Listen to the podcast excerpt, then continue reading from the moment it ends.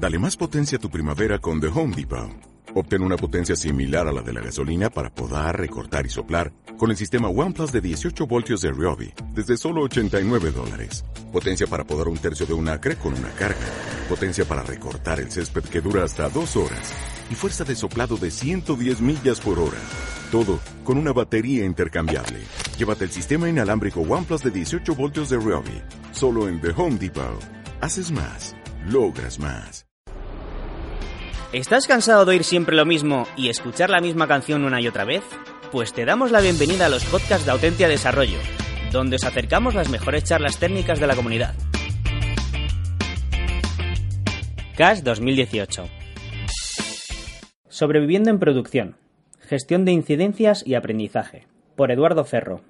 Bueno, eh, la charla es sobreviviendo en producción, gestión de incidencias. Eh, os voy a comentar un poco, pues en la última empresa en la que he cambiado, cómo al introducir la, gestión de incidencias de una forma ágil y demás, hemos mejorado bastante culturalmente y cómo eso se ha acoplado con toda la parte eh, de la cultura de la cultura ágil eh, que tenemos, ¿vale? Entonces, bueno, voy a dar un poco el contexto a qué me refiero, cuáles son mis, mis por dónde he ido pasando y también eso hace eh, que tenga una serie de sesgos hacia ciertas cosas, o sea que todo lo que diga pues hay que adaptarlo cada uno a su contexto Daré unas notas sobre equipos de alto rendimiento, o al menos una pincelada que me parece interesante. Eh, luego iremos a cómo gestionamos las incidencias. Y ya finalmente pasaremos a artefactos y cómo he facilitado esa introducción del proceso. ¿vale? Luego daremos unos ejemplos de Blameless Incident Reports eh, reales, algunos cachos sacados un poquito de contexto y algunas conclusiones. Vale, eh, mi contexto. Bueno, siempre he trabajado en empresas de producto. Tuve una fugaz, eh, pues alguna pequeña consultoría y tal, pero en general siempre he trabajado en empresas de producto. Entonces eso, a veces ni me planteo equipos separados de sistemas y de operaciones y a veces hay cosas eh, que, no me las, que no me las planteo, ¿vale? Entonces todo lo que diga, cada uno que lo vaya adaptando a, a su contexto. Por distintos eh, motivos, pues en los últimos 10 años, pues me ha, me ha tocado crear equipos de cero o crecer o escalar algunos que, ya, está, que ya estaban. Eh, trabajamos ahora mismo en remoto y en las anteriores pues también trabajamos al menos parcialmente remoto. Entonces algunas de las cosas pues las hemos adaptado para, ese contexto. Y luego iba a decir que siempre me ha tocado introducir la cultura ágil, pero no es así. Simplemente es la forma natural eh, que yo tengo de hacer las cosas, entonces me acerco a los sitios en el que eso cuadra.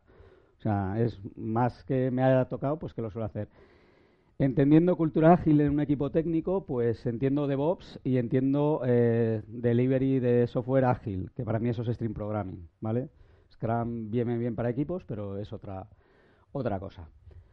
Vale, este, eh, casi todo lo que voy a contar, pues eh, empezó en Alea Soluciones, luego en Demotion le fuimos dando un poco más vueltas y en Nextail lo he usado extensivamente para cambiar un poco el mindset del equipo que estaba más centrado en la parte de infraestructura y similar y para ir metiendo algunos conceptos de operaciones en el resto de desarrolladores.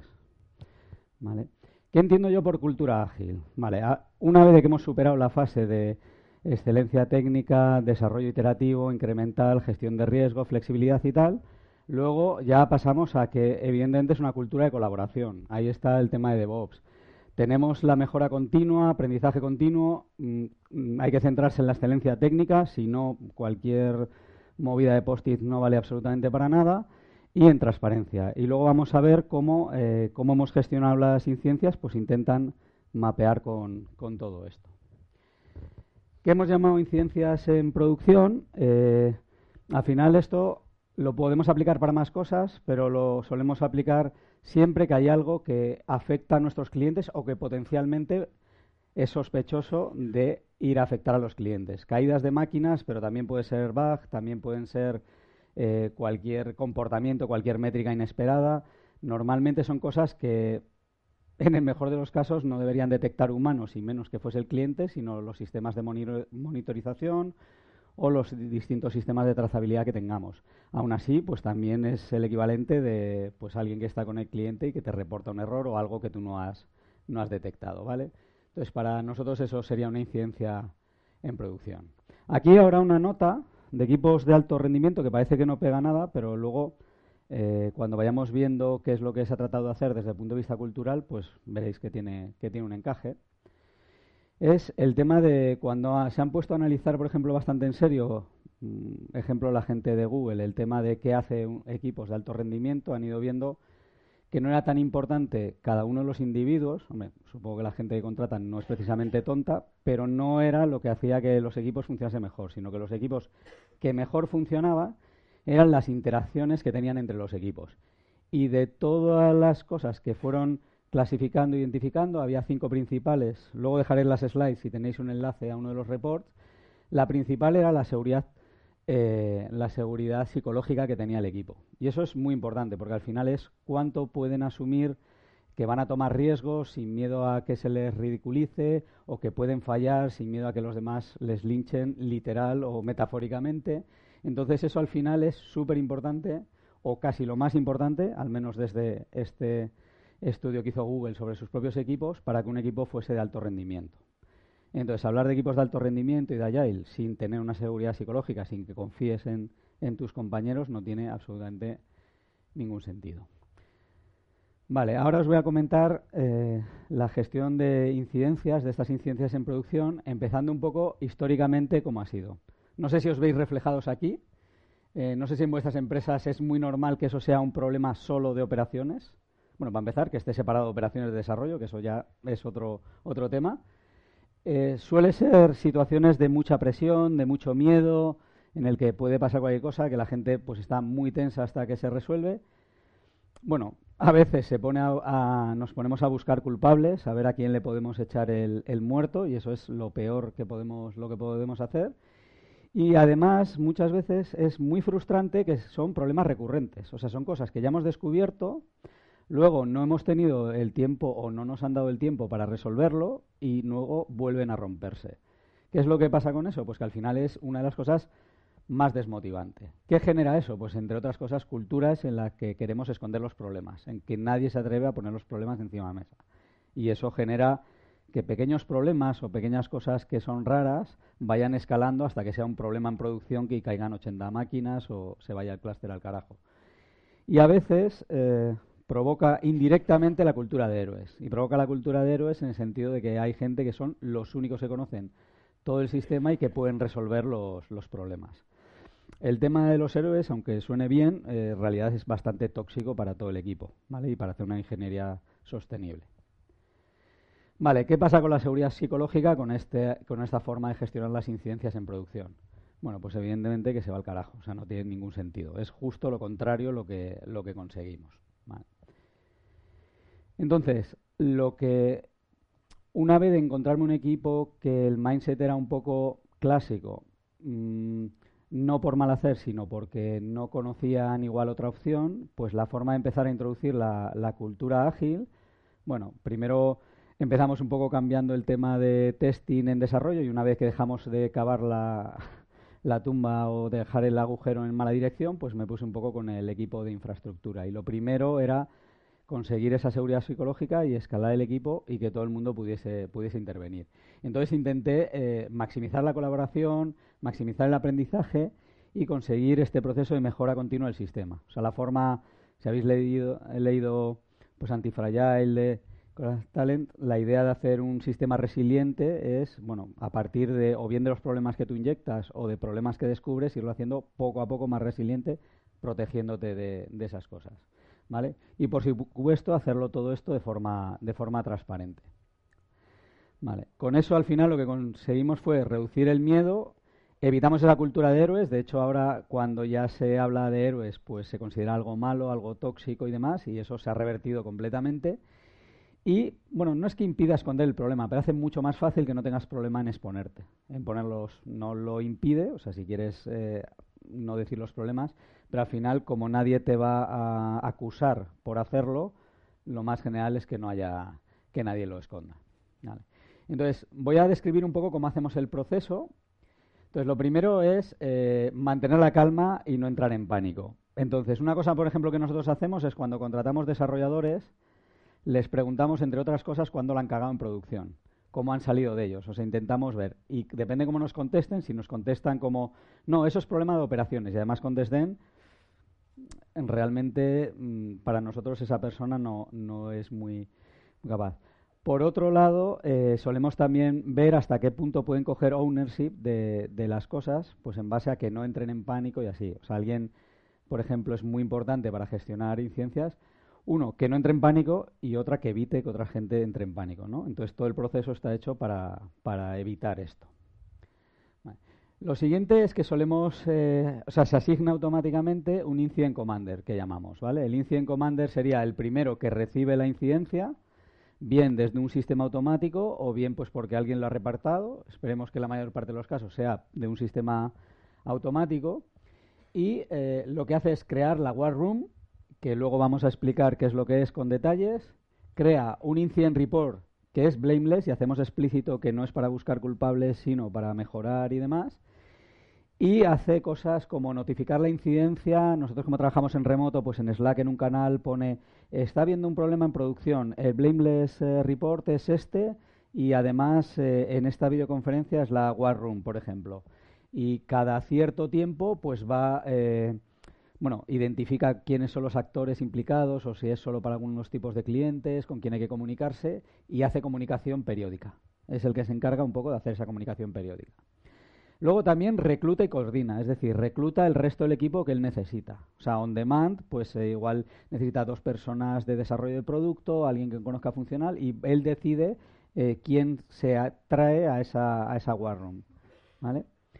Y eh, siempre hay uno y solo uno. Lo que sí que puede hacer es pasar el cargo. O sea, si el que ha recibido la incidencia, por lo que sea, pues no es el más adecuado, empieza todo el proceso y en un momento dado se lo pasa al que considere que es más adecuado. Pero siempre hay uno y, solo uno. Vale, lo siguiente, con todo este equipo que se ha reclutado, no sé, tres, cuatro personas, cinco, no muchos, eh, pero los suficientes y con, sobre todo con distintos puntos de vista, intentan resolver la incidencia Resolver la incidencia me refiero a recuperar el servicio, ¿vale? Entonces, en ese caso, el proceso es tal que hacer una hipótesis, irlo validando, hacer una acción y repetir. Y todo esto se hace hablando todos juntos en esa war room, por ejemplo, en la videoconferencia. Entonces, el incident commander es el que lo va eh, coordinando de tal forma que dice, pues yo creo que puede ser esto, pues a mí me da que va a ser esto otro. Eh, ponemos las hipótesis a la vez, se ve cuáles se pueden validar en paralelo. Si se pueden validar en paralelo, pues dos, tres van haciendo esa validación, otros van haciendo otra, pero no hace la cosa, o sea, nadie hace cosas aleatorias sin que haya salido ese war room, que es lo que nos pasaba al principio. Al principio de repente algo explotaba y de repente gente hacía cosas. Nadie sabía ni qué gente ni qué cosas. Y normalmente, como en cualquier accidente de carretera, lo que no puedes hacer es mover los heridos, ¿vale? Entonces, normalmente había un problema pequeño que acababa en catástrofe porque la gente hacía cosas aleatorias. Incluso cosas aleatorias en contra de lo que estaba haciendo el de al lado, porque no estaba hablando, ¿no? Dice, no, pues yo he cambiado el flag de no sé qué. Dice, pues yo he cambiado el otro flag. Pues, y nadie sabía. Y dice, pues a mí no me funcionaba. Y digo, claro, porque yo te lo he vuelto a cambiar al otro lado. Y no estaba nadie hablando con ellos. Cuando empezamos a trabajar así, pues cambió completamente. El objetivo, recuperar el servicio. Y recuperar el servicio no es arreglar el sistema, ¿vale? es hacer un fix, puede ser desactivar una funcionalidad, es conseguir que no exploten, o puede ser desactivar una funcionalidad y hablar con el cliente para decir, vale, ahora te lo vamos a corregir, pero esta parte del sistema no la puedes usar. Sobre todo es recuperar el servicio a una estabilidad. A partir de ahí ya hemos recuperado el servicio, ya lo hemos conseguido, ya estamos más tranquilos, ya hemos dejado el DEFCON 2 y pasamos a otra parte que esto eh, en muchas ocasiones, una parte de la descoordinación previa veía que no se hacía, ¿no? Una vez de que hemos eh, quitado el fuego, pues perdemos, digamos, la tensión en ese momento y ya, bluff, y todo el mundo a sus cosas y ya nadie aprendía de ello, nadie seguía lo siguiente. Entonces nos faltaba esta parte, o sea, nos faltaba continuar el proceso, continuar investigando, ver por qué nos ha pasado, entender el, sistema. Y aquí hacemos un proceso que es muy, muy parecido. Eh, hipótesis, validación, documentación, repetir. Antes eh, no lo he comentado en la anterior, pero también todo lo vamos publicando en tiempo real en el Incident Report. Ese Incident Report además lo hacemos en un Google Doc, con lo cual todo el mundo que sabe que hay una incidencia en producción que está publicado en Slack se puede conectar y de hecho se suele ver muchísima gente leyendo el Incident Report en tiempo real y ve todo lo que estamos haciendo, todo lo que estamos investigando y todo lo que vamos detectando. Y eso, por un lado, eh, no o sea, permite que no entre la gente en pánico y por otro lado la gente no se pone a hacer cosas aleatorias porque ve que hay un equipo, un equipo gestionándolo y gestionándolo bien. ¿Vale? Esta parte de investigación a veces ya se ha desarmado el equipo inicial que había gestionado la incidencia. Igual se quedan ya, bueno, siempre al menos dos porque trabajamos casi siempre en parejas, pero ya el equipo se puede reducir. ¿Quién eh, decide todo eso? Pues el Incident Commander. O sea, depende de cuál haya sido la importancia, es el que gestiona toda esa, esa parte. Vale. Después de que hemos investigado, pues ya viene la parte en que hacemos la definición de acciones correctivas y preventivas. Y luego daré un poco más de detalles, pero es importante que para nosotros es un trabajo de alta prioridad. Y el objetivo es reducir el, el MTTR, que es el Mean Time to Recover, que ahora lo vamos a explicar un poco, y reducir el blast radius. ¿no? El blast radius es al final de la explosión hasta que hasta dónde ha llegado. ¿no? A veces problemas pequeños tienen consecuencias que no son proporcionales al problema. Simplemente es un error de diseño un problema de arquitectura que tienes que resolver para que no pueda llegar tan, tan lejos. Y nos centramos en evitar ese escenarios similares. Esta definición, pues al final lo que intenta es, bueno, pues del mean time to recover, primero saber que hay un tiempo hasta la reacción, ¿vale? Y luego tenemos un tiempo de solución. Todo esto son temas de ir preparando tu arquitectura o haberlo hecho desde el principio bien para que esos tiempos sean muy bajos. Una cosa importante, el tiempo de reacción, por lo menos al principio, cuando no se gestionan bien las incidencias y la arquitectura no es muy buena, suele ser mucho más alto que el tiempo de fix. O sea, es más normal que perdamos cuatro horas porque no nos hemos enterado o porque no hemos detectado cuando realmente empezó el problema o porque no ha habido una buena comunicación. ¿no? Pues tener los sistemas que quieras que si la gente se ponía a resolverlo sin coordinar, podía pasar media hora y es media hora que has perdido con, pérdida de servicio, por ejemplo. Entonces, al principio es muy bueno centrarse en el tiempo de reacción y luego pues en el tiempo de solución. Todo esto al final tiene que ver con tener una buena arquitectura, tener trazabilidad y ir haciendo cambios poco a poco en esa, en esa dirección. Es importante también que solemos valorar más eh, el tiempo hasta la recuperación versus eh, el tiempo entre fallos, porque asumimos que fallar va a fallar. Entonces, lo que ponemos más énfasis es en detectarlo pronto y recuperarnos muy rápido, porque eso además genera cultura de experimentación. ¿Vale? también hay que invertir en que no suceda, pero asumimos que siempre va a suceder, porque además, si no es la única forma de estar cambiando eh, todo el tiempo. Vale, luego una vez que ya hemos definido estas acciones correctivas, pues ya vamos a un flujo de trabajo normal, que en nuestro caso pues eh, suele ser stream programming, le damos eh, prioridad alta, el valor de eso que se está desarrollando, el valor está asegurado, porque o sea, si tú estás construyendo producto, mientras no pones algo en producción, el valor es cero. Y cuando lo pones en producción, todavía es una incógnita el valor, porque no sabes si lo van a usar los usuarios, si va, si va a ser lo que querían. No tienes ni idea. O sea, de hecho, su valor es potencialmente algo alto, pero de momento es bajo. Sin embargo, aquí no. Aquí no, ya te ha mordido el culo. No tienes que defender el valor. O sea, el valor claramente es importante, porque ya te ha pillado una vez. ¿Vale? Y además vamos construyendo esa, esa cultura de mejorar el sistema y demás. Y motiva muchísimo al equipo. No hay cosa peor para la motivación de un equipo que una alarma te despierte un domingo a las 3 de la mañana y que lo que vayas a hacer el lunes a primera hora no sea ponerte con mejorar el sistema de monitorización para esa alarma y la resolución o quitarla. O sea, si tú eso de repente se va dando más prioridad a cosas funcionales, eso para el equipo es demoledor. O sea, es decir, a nadie le importa eh, pues que esto esté explotando. O sea, bien, una vez de que ya hemos completado, completado esta parte, ya eso ya es trabajo normal. Igual la primera parte es en tiempo real hasta que hemos eh, hecho el fix. La segunda parte, que es identificar las tareas, pues es es con un poquito de delay, pero seguido, ¿no? Y toda esa investigación. Y luego ya, pues el completar las tareas, pues algunas serán más a corto plazo y otras, pues un poquito más a largo plazo. Hay que tener eh, cuidado con no generar o poner como posible solución mejorar el hambre en el mundo. O sea, no es no tener ningún tipo de monitorización y que como solución de lo primero es voy a meter la superarquitectura de monitorización. No, se trata de cambios pequeños y que vayas a hacer al día siguiente y que sean en el panel y que sean normales, o sea, que sean en el flujo normal y con alta, con alta prioridad.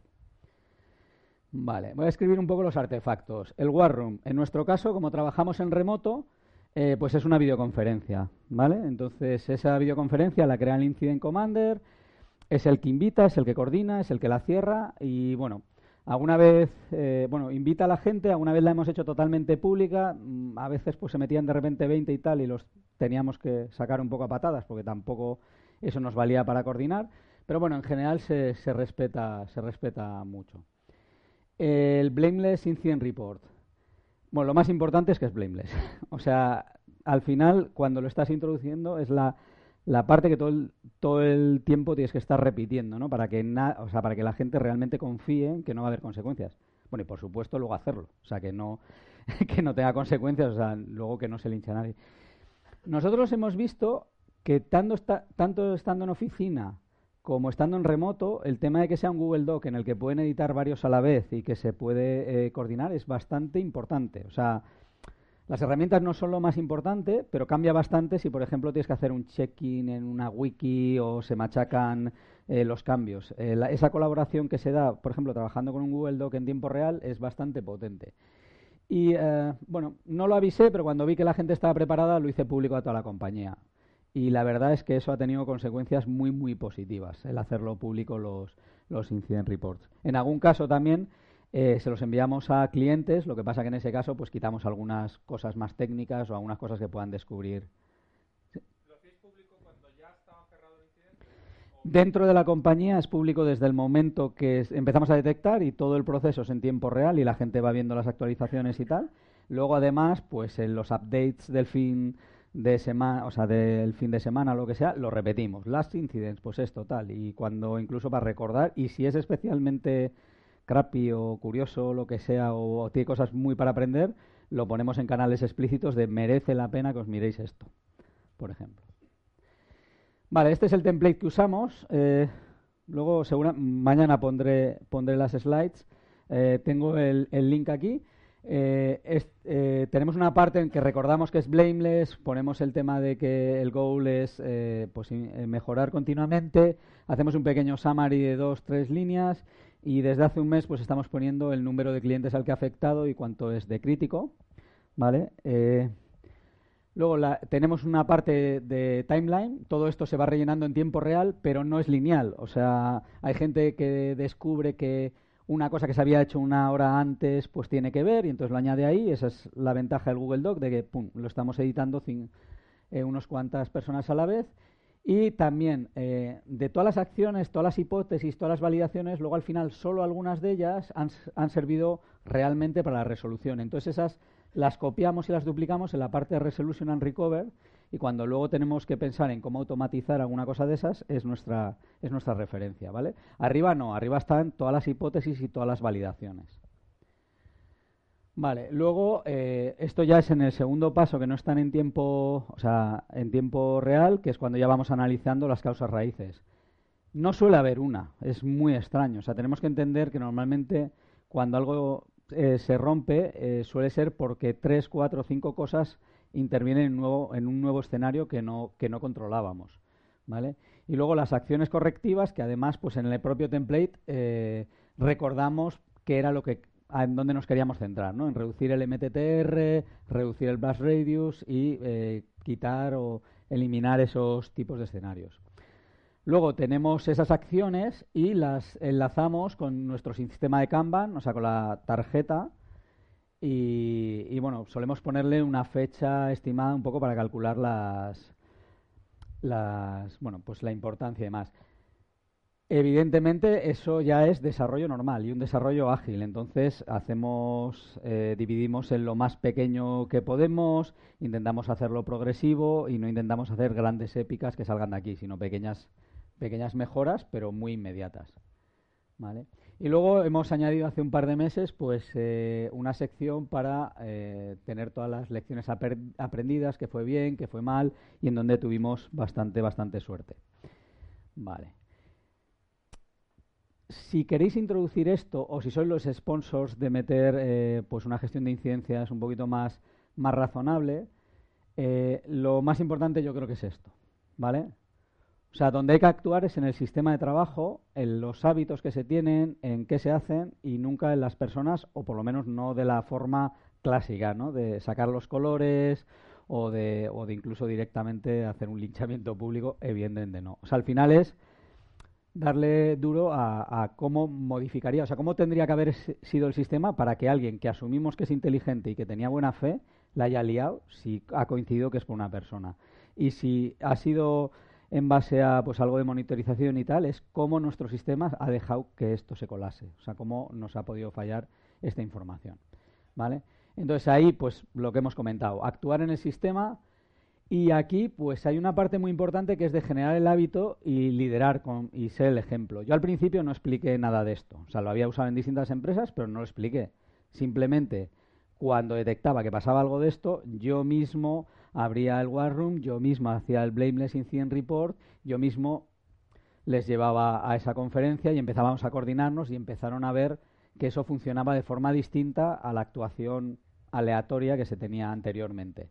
¿Vale? Entonces al final eso igual lo tienes que hacer un montón de veces hasta que se genera el hábito, hasta que alguien te pregunta, hasta que ya lo explicas, hasta que ya lo documentas, pero no empiezas documentándolo si dices mañana vamos a hacer esto, sino que tú eres el ejemplo, que lo empujas, que ya llevas cierta experiencia ahí y lo vas introduciendo. Y además lo puedes usar un poco para ir colando cosas de, de culturas.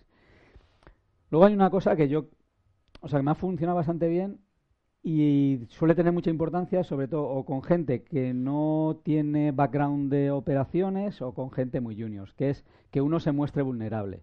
O sea, yo al, final muchas de estas conversaciones, ¿no? Una vez que ya estamos identificando, ya hemos restaurado el servicio, para que la gente pudiese decir en voz alta los errores que había tenido, pues es yo decir errores que había tenido en el pasado. O sea, suelo usar uno mucho de, bueno, pues la vez que dejé a 2.000 personas sin telefonía en un pueblo de Ciudad Real a partir de ahí la gente se relaja y ya empieza a considerar un poquito más el poder poner eso encima, encima de la mesa, ¿no?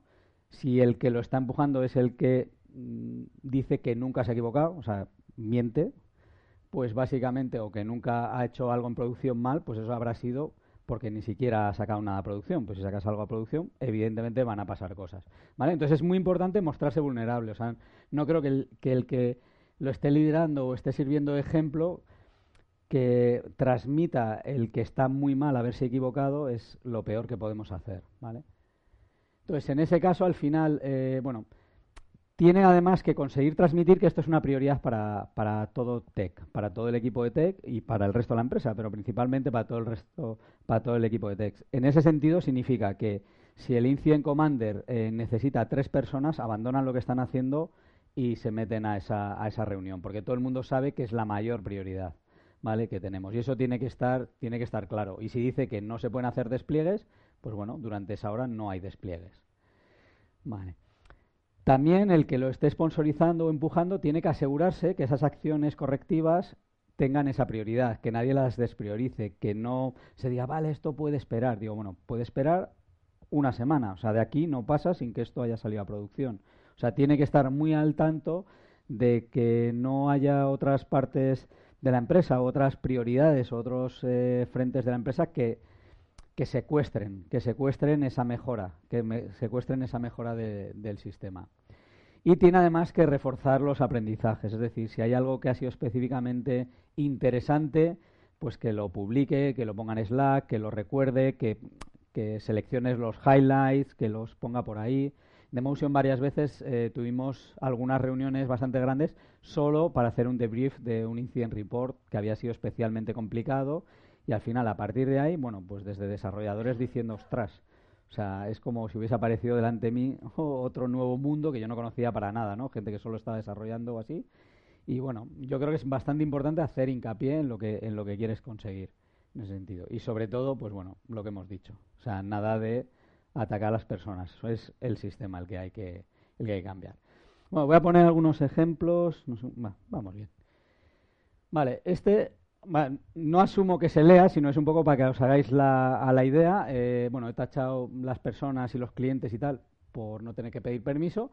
Pero bueno, eso sería el incident summary y un ejemplo de los timelines y tal, pues el tipo de cosas. Aquí podéis ver eh, que hay cosas que pone la hora y hay otras cosas que a posteriori descubrimos que tenían que ver que solo ponen la fecha. Incluso lo más curioso es que cuando los hicimos público, parte de estas cosas eh, las puso el CEO y el CEO. Y nosotros no sabíamos que estaban relacionados. Pero de repente fue como, a ver si esto tuvo que ver cuando os pedí que activaseis esto para esta demo y no sé qué. Y, y, ellos mismos lo pusieron una vez que lo hicimos público. Y eso para nosotros fue también una revelación importante. Luego a veces pasan cosas curiosas. Por ejemplo, en este, pues al final parece ser que Dios se le apareció a un compañero que se llama Abel y le dijo que nunca, nunca deberíamos usar un web server eh, como un sistema de colas. Y bueno, así estaba escrito y así se tenía que hacer. Entonces, eh, pues tal y como Dios nos recomendó, pues hicimos una serie de cambios para que eso se llevase a cabo.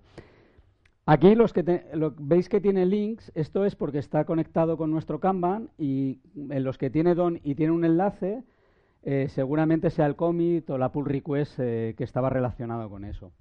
Luego también suceden a veces cosas que, no, que aparecen acciones que son más hacia el proceso. Entonces, la acción aquí, bueno, no hubo una clara comunicación, bueno, pasaron una serie de cosas y al final la acción fue definir este proceso, eh, y pasárselo al equipo de soporte y tal. Entonces, a partir, por ejemplo, de este Blameless Incident Report, afinamos bastante más el proceso y, lo hicimos eh, público. Luego, mm, ejemplos, por ejemplo, de lecciones aprendidas y demás. Bueno, pues aquí parece ser que, oye, ya lo teníamos interiorizado. Bueno, estos son cachos extraídos de distintos Blameless Incident Report, ¿vale? Bueno, menos el de Dios, que aparece en, dos cachitos. Eh, me estaba acordando además que cuando puso eso eh, fue uno de los primeros que hicimos públicos y salió como chascarrillo en la siguiente reunión y tal, comentando el CEO que estaba bien que hablasen con nosotros desde tan arriba. Eh, aquí, por ejemplo, ¿en qué ha ido bien? Pues mira, pues parece ser que el proceso se, se llevó bien desde el minuto uno y tal. ¿Qué fue mal? Pues al final, pues un proceso está muriendo sin ningún tipo de traza, estábamos ciegos. El sistema de logs que parecía buena idea cuando estábamos buscando el Product Market Fit, pues tirarlo a Slack. Pues para cuatro o cinco clientes eso estaba bien, para los que tenemos ahora está bastante mal y por eso se está quitando. Eh, y luego, pues a veces, oye, pues mira, ¿en qué tuvimos suerte? Pues bueno, que justo uno de los que estaban en Incident Report pues se acordó de que había una PR que podía estar relacionada y al final pues terminó siendo una hipótesis, una hipótesis válida. ¿vale? Entonces, eh, conclusiones, mm, muy genial en realidad es eh, al final, eh, al final, por ejemplo, en Nextel yo he entrado como VP de ingeniería, entonces el tema era coger un poco el equipo que había, eh, escalarlo y hacer ya prácticas de ingeniería sostenibles, ¿vale? Porque hasta, bueno, un poquito antes de que yo entrase se estaba más bien validando el producto y eso ya estaba validado y ahora era escalar. Entonces teníamos que cambiar un poco la tendencia que habíamos tenido anteriormente a una nueva tendencia con una ingeniería mucho más sostenible. Entonces, para mí eso pues incluye pues el introducir los conceptos de Agile y de DevOps. Entonces, al final, para mí, al menos para el equipo de, infraestructura y para acercar otros equipos a esa operación, eh, esto me ha valido bastante. O sea, lo he usado casi para introducir parte de esa cultura. Esto, el proceso y las conversaciones que iba detrás. Y lo que tú repetías, ¿no? Donde hacías el énfasis. Donde hacías el énfasis en el crecimiento, donde hacías el énfasis en, la, en el aprendizaje. Luego, genera confianza a todos los niveles, ¿vale? Dentro de los miembros del equipo, entre la gente que está un pelín más centrada en operaciones y la gente que está más en desarrollo, desde el resto de la empresa que de repente ve que, oye, no, es que nos lo tomamos en serio, que hay cinco ingenieros que están eh, eh, solventando el problema.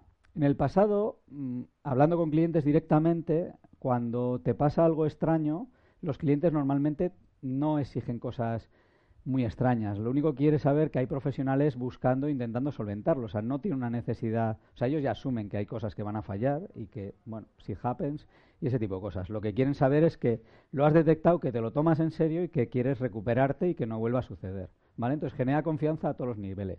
Y desde luego genera seguridad psicológica, tanto con lo que hemos dicho de vulnerabilidad como cuando la gente ve realmente todas las cosas que han intervenido para que eso fuese mal. O sea, no es tan sencillo. Si fuese sencillo, no sería difícil de hacer. ¿Vale? Entonces, al final, eh, genera además al equipo que confía y además, en cuanto alguien, eh, por lo que sea, la ha cagado estrepitosamente y ve que todo el mundo se pregunta, oye, ¿cómo el sistema te ha dejado ejecutar no sé qué cuando en realidad tú no deberías? Y ve que no se le intenta.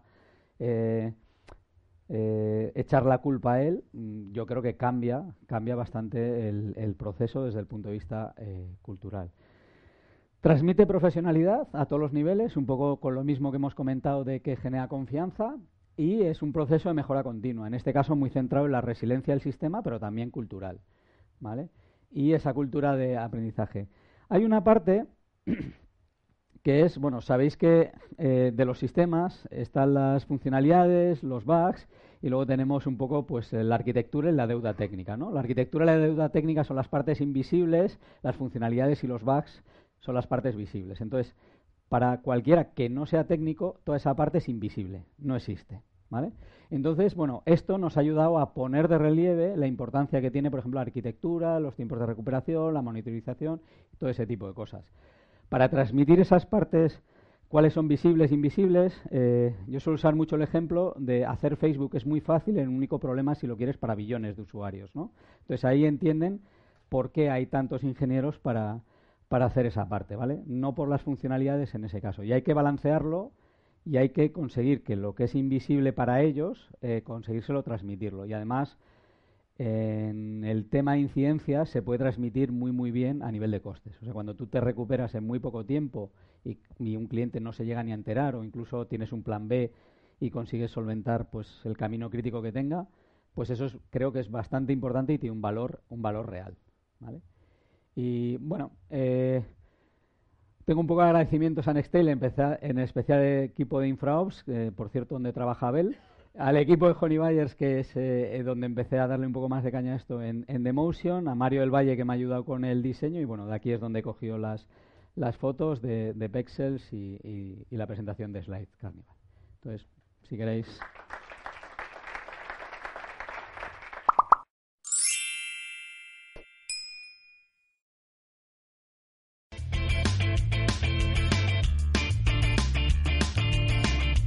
Si te ha gustado el podcast y quieres estar a la última en tecnología, suscríbete a nuestro canal de iVoox y escúchanos donde quieras. Para más información, autentia.com.